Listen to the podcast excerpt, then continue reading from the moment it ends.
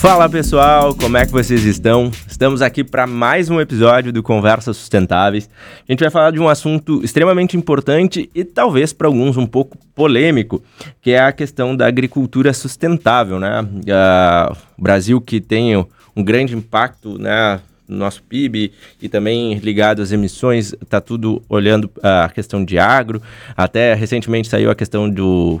O pessoal está debatendo da questão do mercado regulado de crédito de carbono, inclusão do agro, não inclusão. E eu trouxe para conversar com a gente o Thiago Agni, que é gerente de sustentabilidade da SLC, é isso? Exatamente. Tá, então tá, depois a gente corta essa parte. Uh, gerente de sustentabilidade da SLC, para conversar com a gente uh, um pouco da SLC, conver, uh, explicar um pouco dessa empresa, essa grande empresa, né, que é uma empresa de capital aberto, falar um pouco desse cenário da agricultura sustentável, e contar um pouco dele, né? Como é que ele chegou aqui. A gente sempre gosta de saber como é que as pessoas trilharam esse caminho assim para chegar nessa, nessa área, para até para quem para as pessoas se inspirarem e pessoas que buscam transição, transições de carreira conseguirem olhar e como é que tu fez esse uh, está hoje onde está. Então, Thiago, seja muito bem-vindo e obrigado pelo teu tempo. Bom, prazer é meu e agradeço aí o convite para que a gente possa bater esse papo aí sobre um tema que que é muito importante para a sociedade, né, que já vem se falando há, há muito tempo, mas que ainda existe ainda muita dúvida em relação ao assunto. Então é um prazer aí poder conversar e, e ter essa troca aqui que é tão importante. Show de bola. Tiago, para a gente começar aqui, quem é o Tiago? Uh, o que, que, o Tiago faz? Uh, como é que o Tiago chegou nessa parte de sustentabilidade? Uh, explica aí para o pessoal. Perfeito. Bom, eu, minha formação básica, eu sou engenheiro florestal, uh, me formei na Universidade Federal de Santa Maria.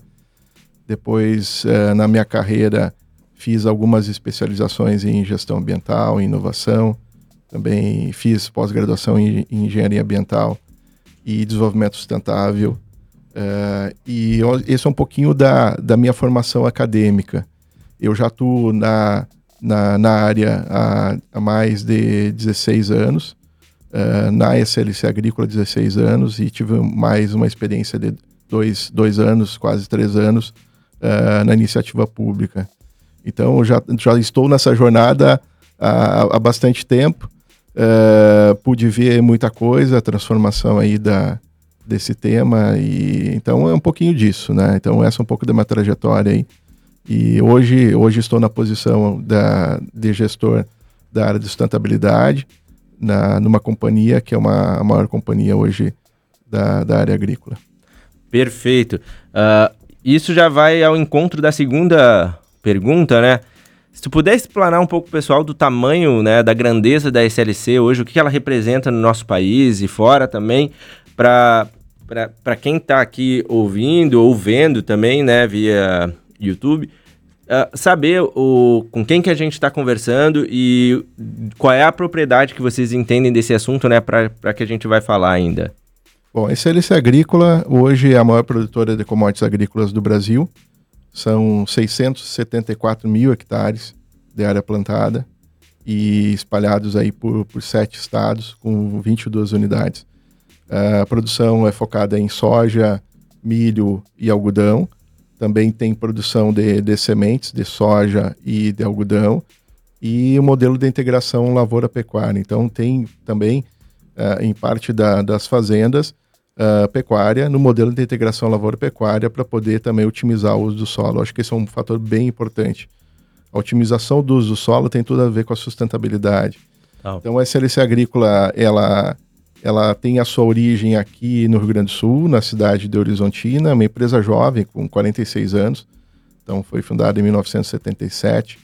Tem as suas raízes no Rio Grande do Sul. Hoje, atualmente, já não tem mais nenhuma operação da atividade agrícola no Rio Grande do Sul. Mantém ainda, pelas suas raízes, o escritório central, que fica em Porto Alegre. E as demais unidades estão localizadas no Centro-Oeste e no Nordeste.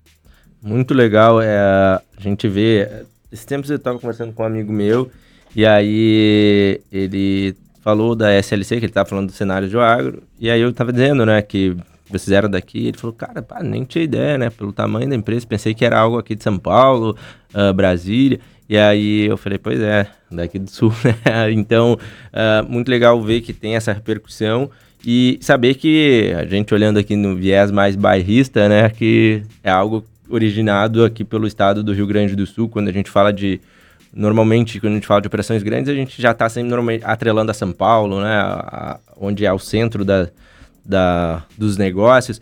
E vamos entrar nessa pauta do, da, da agricultura, né, que é algo a gente no Conversas Sustentáveis, quem já nos acompanha via podcast já há alguns anos e quem está nos acompanhando agora via a própria plataforma, uh, acompanhando dentro da, das comunidades, nos lugares que a gente está também se posicionando, posicionando via mídias, sabe o que, que a gente enxerga do agro, a importância que é o agro no, no país. Uh, a gente até gravou um, um, podcast também há tempos atrás sobre a questão do, do orgânico e do produto uh, do, com defensivo agrícola e tudo mais.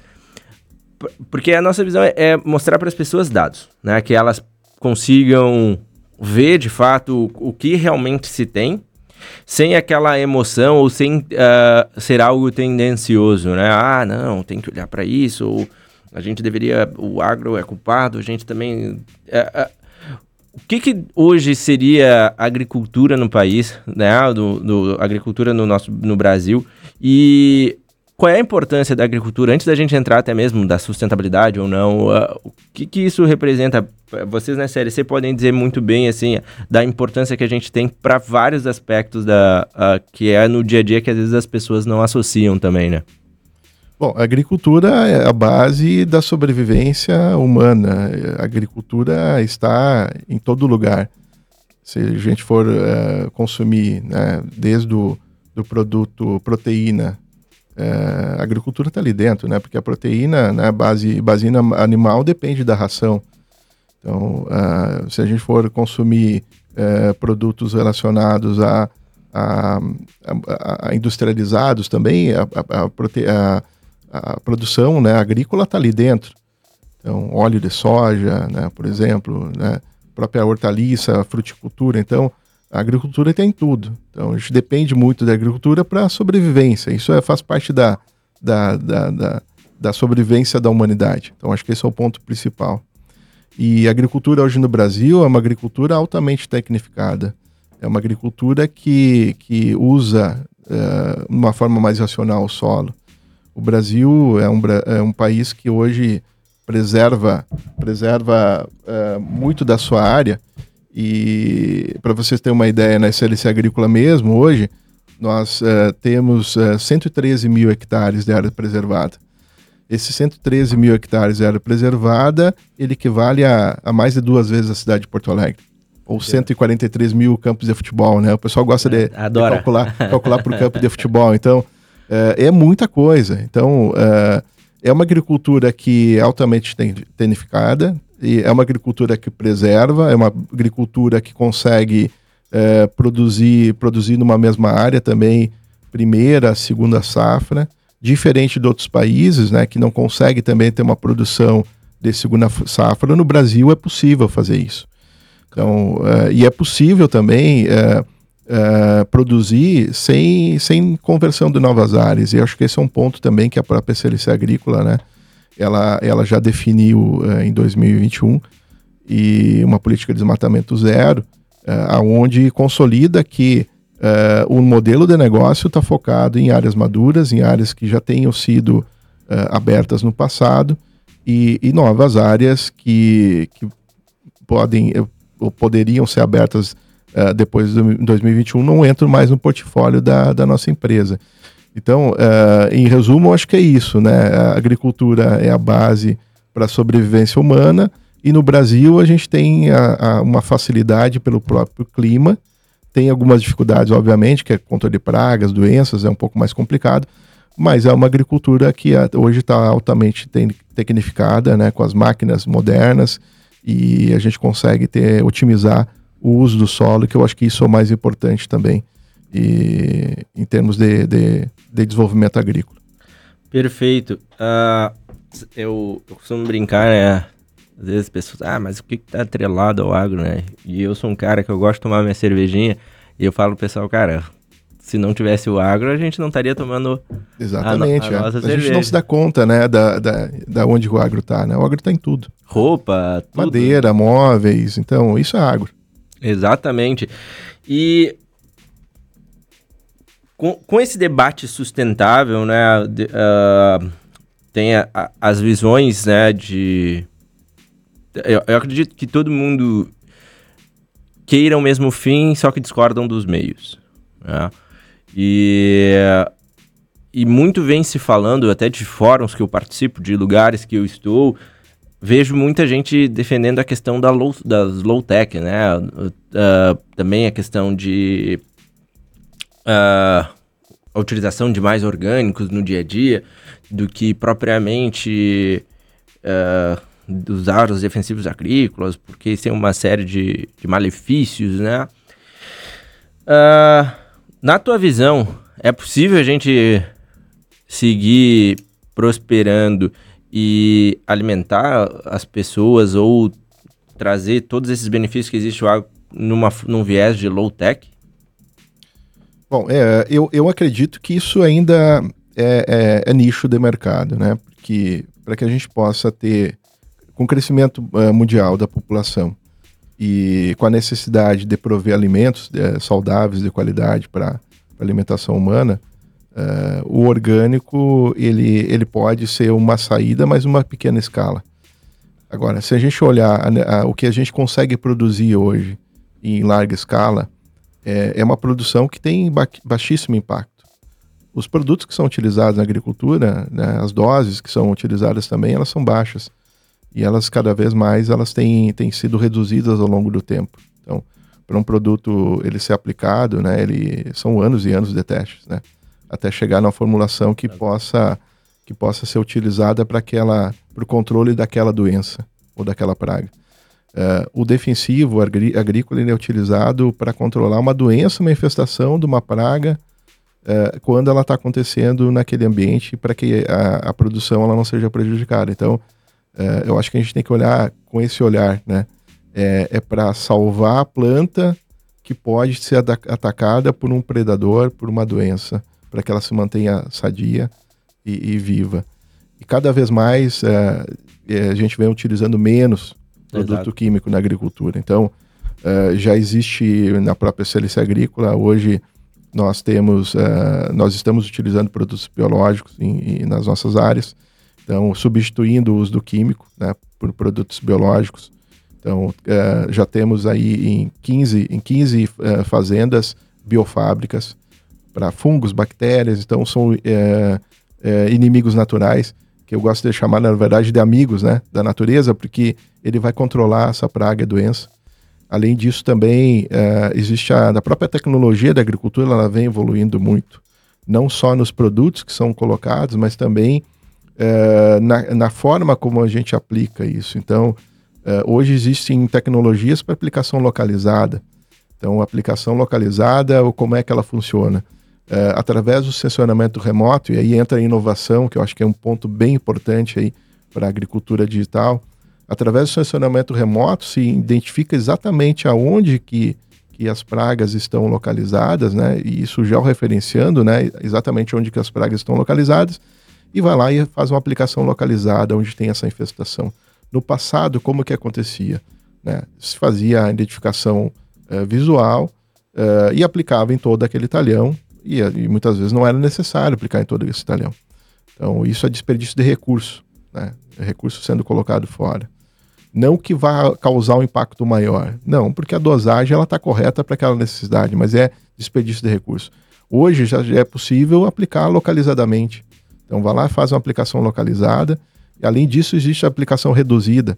A aplicação reduzida é muito utilizada hoje para herbicidas, né, para controle de, de, mato, mato competição, aonde o aspersor ele, ele identifica onde tem a planta daninha, ele a, abre só onde tem a planta daninha. Isso pode gerar uma economia de 80, 90% do produto que é utilizado. Então, qual que é a saída hoje para ter uma agricultura com menor impacto, uh, mais saudável, para atender a demanda da população. é uma agricultura digital tecnificada. Então, essa, esse é o caminho. Uh, eu acredito que ainda o orgânico ele é importante, obviamente, né? Mas uma pequena escala. O orgânico ele está mais acessível para uh, hortaliças, principalmente, né? Ali a gente consegue ter um, um acesso mais fácil. Agora, ele não é uma saída uh, para atender a necessidade da população mundial. A saída é ter uma agricultura com menor impacto. E aí eu acho que a saída é a agricultura digital. É, né? E, e a, eu vejo que nesse, nesse ponto a gente falou não só do agro, né, mas uma desperdício de recurso é, é, econômico, né, o impacto econômico que se, que se tem, né, mais dinheiro no bolso do, do agricultor. Uh, e também, quando a gente fala do próprio produto orgânico, a gente ainda ele é um produto que é elitizado, né? A gente fala porque ele é mais caro para tu comprar, de repente para mim, para ti, ter, pagar um, pouco a mais por esse produto não vai fazer diferença, mas na realidade, principalmente a realidade brasileira, fica aquém da, das condições. Então, a, a, a gente precisa olhar justamente esse ponto, né, num, num viés mais, mais racional, sem botar, uh, porque assim, a, a, o defensivo agrícola, assim como qualquer remédio, se tu fizer uma dosagem errada, ela vai, o remédio vai te fazer mal, ah, mas eu estava tomando para dor de cabeça, sim, mas era para tomar um, não 12, né? Então, e a mesma coisa funciona com defensivo agrícola. É, o que que para ti é o conceito de agricultura sustentável, assim, no, num, num planejamento ideal, ou até propriamente como a SLC encara é, essa questão da agricultura sustentável e como ela acha que, é, como é que vocês veem hoje o cenário do Brasil e para os próximos anos em relação a essa, a, a essa temática? Perfeito. Bom, Uh, na SLC Agrícola, a agricultura, a sustentabilidade, ela já está, inclusive, na própria missão da empresa. Então, hoje nós temos o nosso sonho grande, que é o, o nosso norteador, norteador do negócio. E lá no sonho grande, uh, nós estamos falando que queremos impactar positivamente as gerações futuras. Então, é deixar um legado para as gerações futuras. Uh, ser líder mundial em eficiência no negócio agrícola. Então nós estamos falando em eficiência, é fazer mais com menos, é fazer com qualidade e respeito ao planeta. Então se a gente for uh, buscar o conceito de desenvolvimento sustentável, o conceito de desenvolvimento sustentável está lá na missão da, da nossa empresa. Então, com base nisso, a, a, todos os projetos que a empresa acaba uh, desdobrando, ela vem disso. Então, a agricultura hoje, ela de, acredito muito que uh, para que se tenha de fato né, sustentabilidade do negócio, ela tem que estar tá, é, intrinsecamente ligada ao negócio, então à operação. E é assim que a gente entende que, que, que, é, que é, a melhor forma de, de, de funcionar. Então, uh, agricultura digital, como eu comentei, fazendo um link já com o que eu havia falado, é, é um dos fundamentos mais importantes também para que a gente possa atingir aí a sustentabilidade do negócio, pensando em atividade agrícola, por quê? É, a agricultura digital ela proporciona uma, um uso mais racional dos recursos. E aqui eu estou falando do, do, uso de telemetria para maior eficiência das, das máquinas, né, um menor consumo de combustível.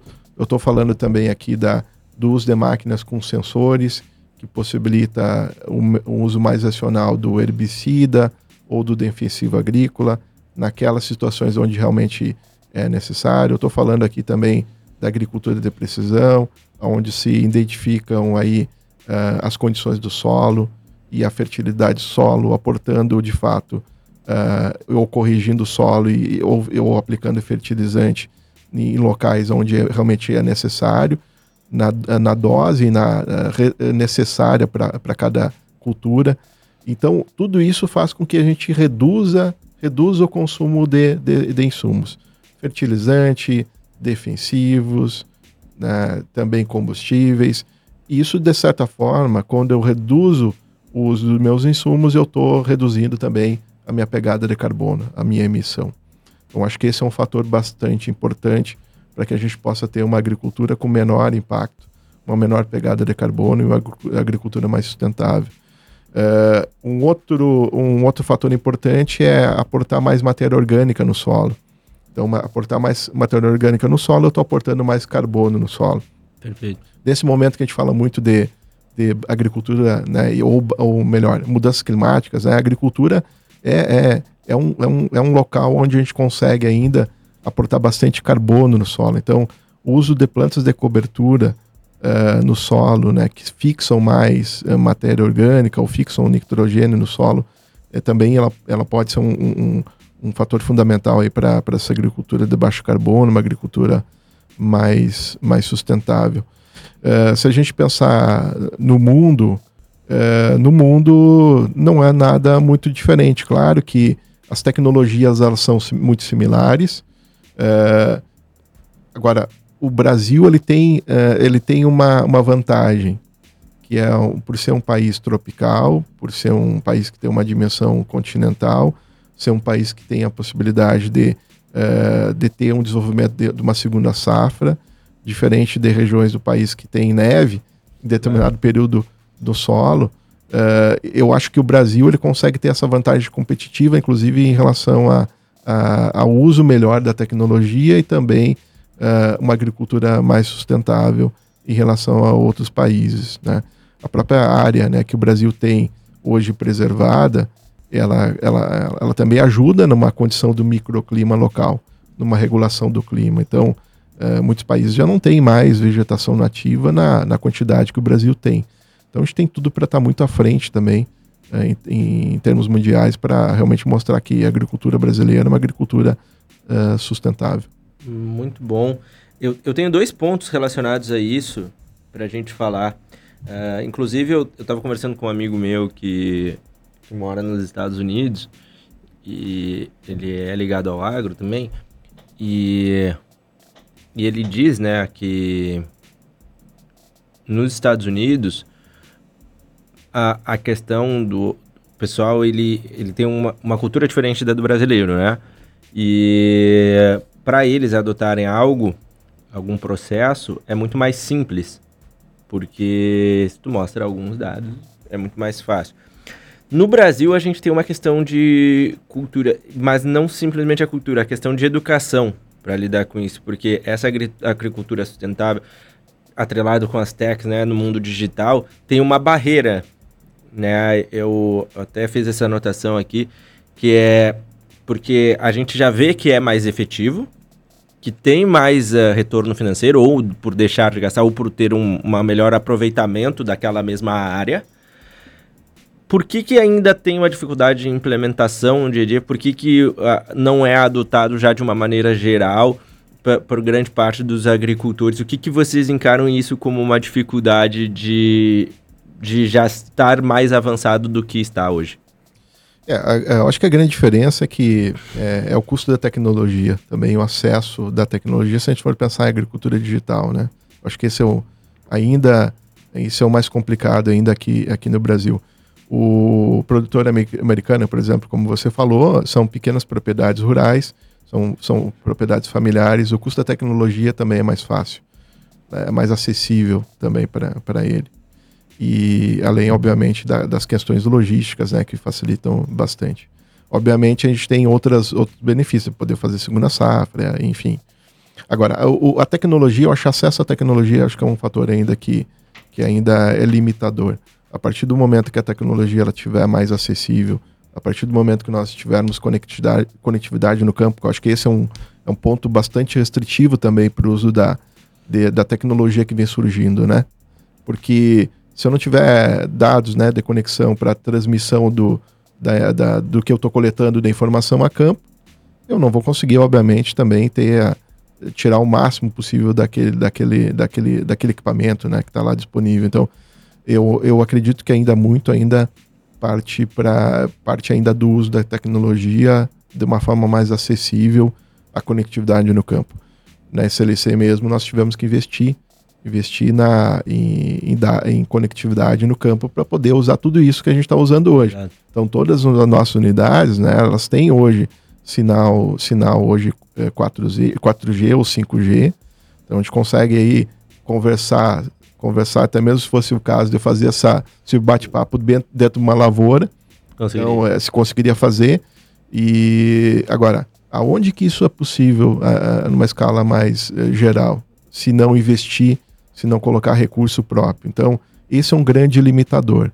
Obviamente, a questão da, da educação ela, ela é importante também, e, e nós estamos fazendo também muito disso também dentro das nossas unidades. A gente sabe que é, para poder chegar nessa agricultura digital, as pessoas também têm que estar qualificadas para poder receber isso. Então, as nossas unidades hoje é, contam com espaços de inclusão digital. Então, todas as unidades contam, contam com esse espaço para que a gente possa também incluir as pessoas nesse novo, novo, novo mundo digital, também no novo mais, mundo mais conectado.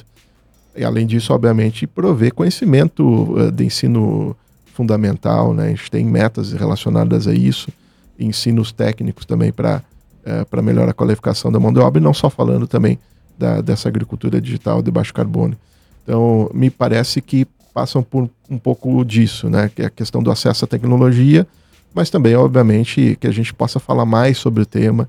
Então, acho que o Conversas Sustentáveis também é uma, é uma forma de a gente falar mais sobre isso, né? Prover mais conhecimento para as pessoas. O conhecimento ele tem que chegar na ponta.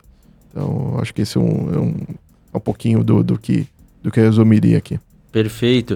Uh, e até aqui trazendo um outro ponto que tu falou da, da questão ligada às alterações climáticas. Se tu puder correlacionar para a gente, né, trazer pro qual é o impacto que gera a alteração climática para o setor agrícola e como isso gera um impacto para o Thiago, para o Wagner, para o Evandro. Como, é, pessoal, para quem não sabe, o Evandro é o cara que é quem coordena. Uh, então, com, uh, se tu puder trazer essas, uh, tangibilizar para a gente isso.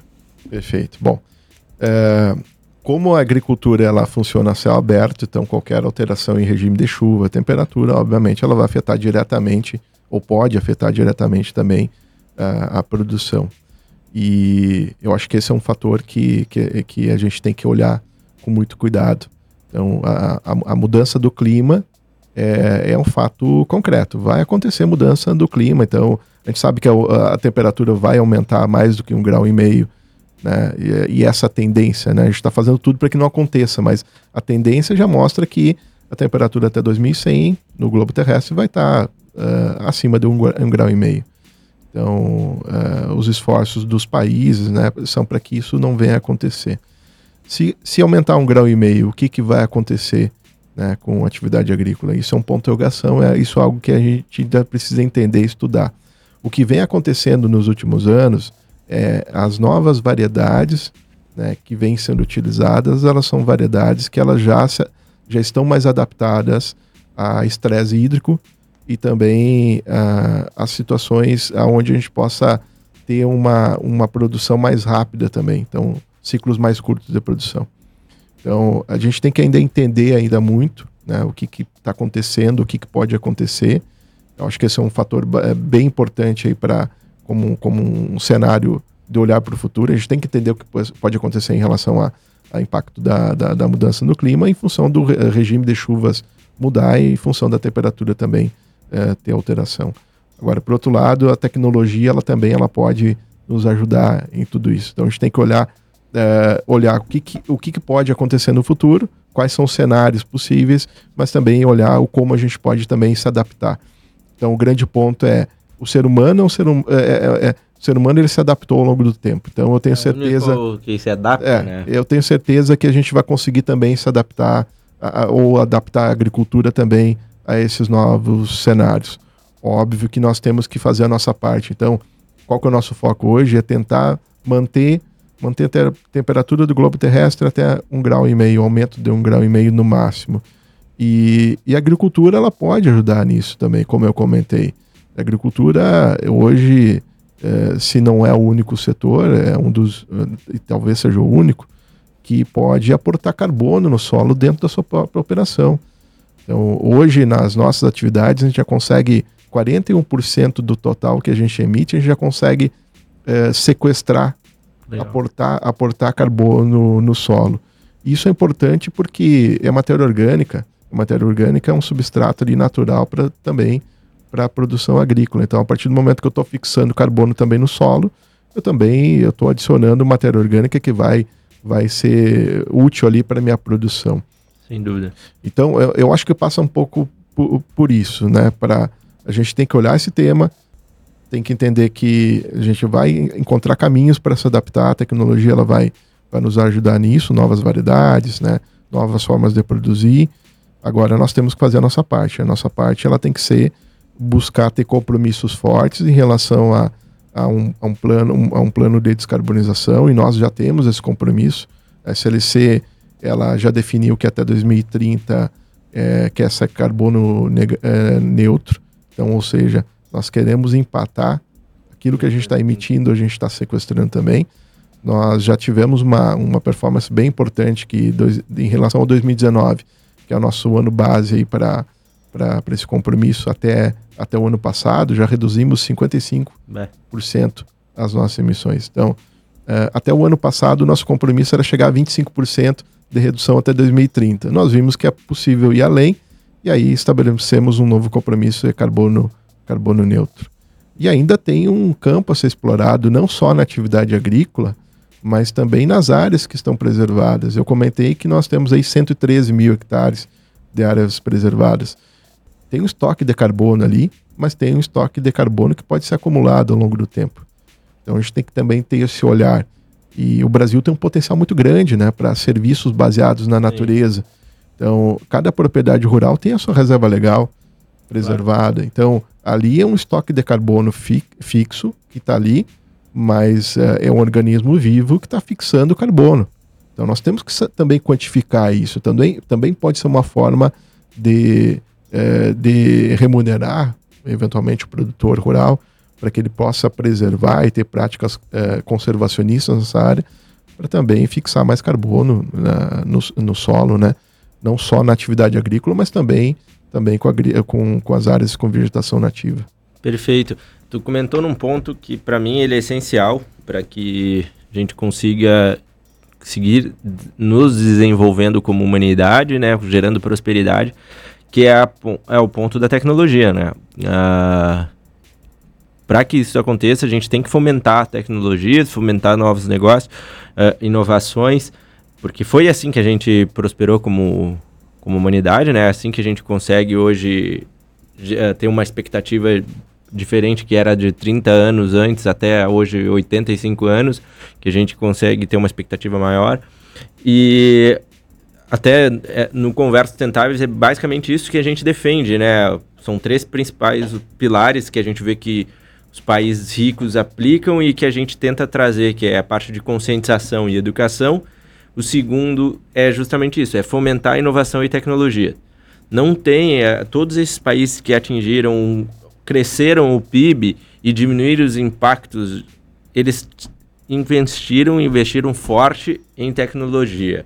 É, dinheiro se tem no mercado, a gente precisa é, justamente trazer no, no, nosso país, que daí entra o terceiro pilar para que isso aconteça, é qual é o papel né, do, do Estado para que isso ocorra. Então, como é que a gente no Brasil consegue fazer isso, uh, incentivar mais uh, empresas a trabalharem em cima disso, pesquisas, uh, fomentos, novos, acesso a novos investimentos, para que a gente possa trazer isso para a realidade, porque a tecnologia, isso aí é sabido, quanto mais a gente investe, ela tende a baratear e ficar acessível para todos. Olha, hoje o que a gente tem, todo mundo, acho que basicamente todo mundo tem acesso a um smartphone. Então, prova que quanto mais se investe, mais a gente consegue trazer isso. Então, tem, um, tem uma outra situação que a gente falou da questão da adapta adaptabilidade do, do ser humano, que é. Eu estava escutando um podcast esses dias e aí um dos trechos alguém fala, ah, mas uh, como é que o ser humano evoluiu do macaco? O macaco uh, continua macaco, gorila. E aí o, o, convidado ele fala, né? Ele fala assim, quem disse que a gente é mais evoluído, né? Porque se vir aqui, sei lá, um, um como é que ele falou? Aquele o maior, um gorila, uhum. falou, cara, ele mata todo mundo aqui sem problema nenhum. Ele sobe em árvores da forma que a gente não consegue subir. A única questão que a gente tem é que a gente se adapta melhor que os animais em qualquer coisa. Tu põe um leão aqui vai dizer que tu é mais evoluído com ele. Ele te come assim. Agora, a questão é que a gente consegue se adaptar, criar formas que a gente consegue viver, e isso nos diferencia dos outros. Então, E é basicamente isso que, que, que a gente acredita aqui dentro, né, no, no Conversa Sustentável. A gente tem a questão de se adaptar e a questão, quando eu, quando eu digo, ah, mas as pessoas entram na pauta de sustentabilidade e falam, ah, mas a, a gente tem a população, porque as pessoas acham que vai crescer exponencial a população, né, para sempre, né, e, e não olham todos os dados que existem em cima disso. E eu digo que o primeiro erro começa quando a gente limita a capacidade de, de criar do ser humano. Então, no momento que a gente limitou aquilo ali, a gente já está errado, porque o crescimento da tecnologia prova ao longo dos anos o quanto ele é exponencial. Quanto a gente, de um período para outro, a gente consegue fazer coisas que, se a gente olhar, por exemplo, hoje, a gente tem acesso a Uber, se olhar 15 anos atrás, 10 anos atrás, tu nem imaginava isso, né? Então, são coisas que a gente vem trazendo para o nosso, nosso dia a dia uh, que, que às vezes não são levadas em considerações, né? A gente olha muita emoção. Hoje mesmo, antes de vir para cá, vindo para cá, eu vi um post né, de um camarada meu. O colapso vai chegar ao mundo e tal. Leia essa matéria que diz como é inevitável. e aí eu comentei para ele, né? Eu falei, cara, olha, uh, essas questões, assim, acaba gerando justamente o que gera nele, assim, uma ansiedade climática nas pessoas, né? Tem alguns estudos já falando de, das pessoas sofrendo por causa disso, né? E, e, a gente precisa trazer informações e olhar de uma maneira mais racional para o que está acontecendo de fato, o que, que vem acontecendo e o que está sendo feito, né? Quantas coisas estão sendo feitas uh, ah, para isso, né? Tem até uh, um, foge um pouco do âmbito de sustentabilidade, mas é também ligado à sustentabilidade. Opa, ligado à sustentabilidade, por exemplo, que a China está querendo ir para a Lua, né? E a China, por que, que o pessoal lá quer ir? Porque lá tem é o hélio 3, que consegue trazer e causar a questão da fusão nuclear, né? Que daí tu conseguiria ter energia barata, infinita, tal, tal, tal, tal, tal. tal. Isso é extremamente bom para o meio ambiente. Obviamente, uh, eles estão querendo fazer uma base lá e tudo mais. Por quê? Porque tu tem uma geração de energia, que é um dos grandes gargalos hoje, de uma fonte limpa e infinita e barata. Claro que tem outros meios políticos, uma série de coisas envolvidas, né? Contei a historinha mais bonita, mas uh, é basicamente é isso.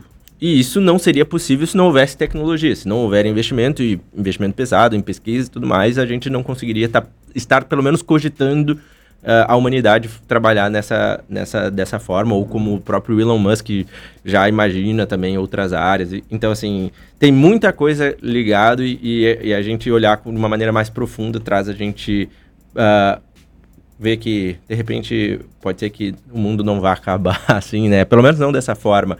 E, Tia, a gente está chegando ao final. É, quero te agradecer ali ao, ao, ao bate-papo. Acho que foi bem fluido, deu para trazer uma visão muito legal para as pessoas. Uh, quero que tu deixe as considerações finais. Uh, de repente, alguma coisa que eu não citei, tu acha relevante trazer para o público também.